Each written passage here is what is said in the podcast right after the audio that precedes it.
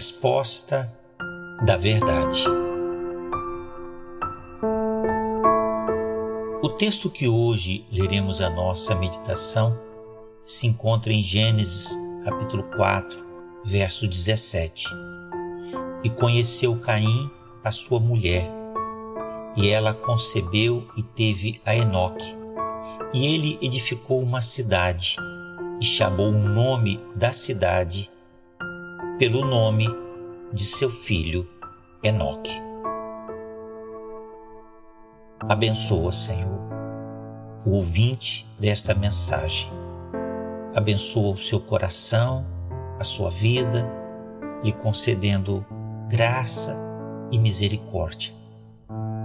Abre sua mente a compreender a verdade e a profundidade do ensino de Deus.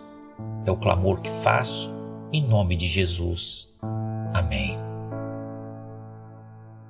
Muitas dúvidas surgem quando fazemos uma leitura apressada e superficial da Bíblia.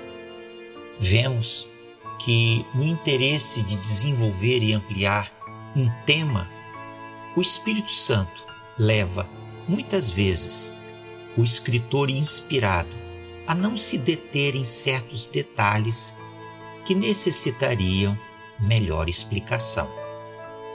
A exata compreensão, no entanto, sobre determinado assunto vem quando examinamos o texto sagrado como um todo, com mais cuidado e atenção. E quando confrontamos a dúvida surgida com diversas outras partes da Bíblia que se referem ao mesmo tema. A questão da mulher de Caim é um desses exemplos. Muitos questionam sobre a origem da mulher de Caim, levando-se em conta que até este momento na Bíblia é dito apenas que Caim e Abel eram os filhos de Adão e Eva. Outra dúvida é se Caim se casou antes de sair do Éden ou encontrou sua esposa durante suas viagens.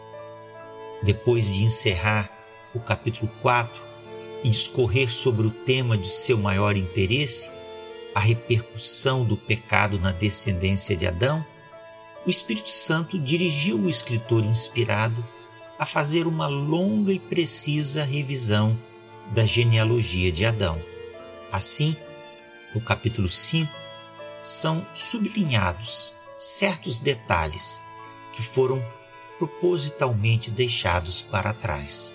Nele, lemos, por exemplo, que foram os dias de Adão, depois que gerou a Sete, oitocentos anos e gerou filhos e filhas. E foram todos os dias que Adão viveu, novecentos e trinta anos e morreu. Gênesis 5, versos 4 e 5. Fica então claro que Caim contraiu matrimônio com uma de suas irmãs ou algumas de suas sobrinhas. Nesse estágio da civilização humana, não havia ainda preocupação com a questão de casamento entre irmãos ou parentes consanguíneos. Esse tema só passou a ter importância no tempo de Moisés. E, portanto, os questionamentos iniciais sobre a mulher de Caim tornam-se totalmente irrelevantes quando conhecemos a palavra de Deus de modo mais profundo e abrangente. Havendo saído de diante da face de Deus, Caim perdeu todo e qualquer direito de reivindicar em Deus um descanso eterno. Para seu próprio consolo e satisfação, edificou então a si uma cidade no mundo.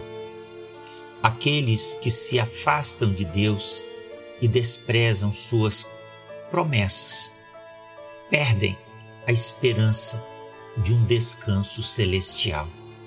Neste caso, só lhes resta construir no mundo uma porção que lhes traga alguma satisfação na vida como Caim teve seu nome amaldiçoado, buscou no nome de um dos seus filhos a perpetuação do seu nome na terra.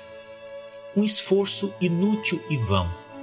Nada nos é dito na palavra de Deus sobre esse Enoque, filho de Caim, além de seu próprio nome. A vida sem Deus no mundo é vã e passageira. A vida longe de Deus e sem a esperança da salvação não vale a pena. Volta-te para nós, Senhor, até quando?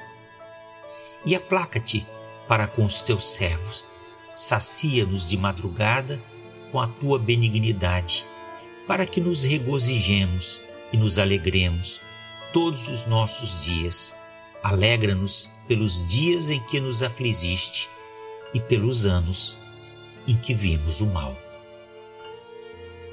Que Deus o abençoe.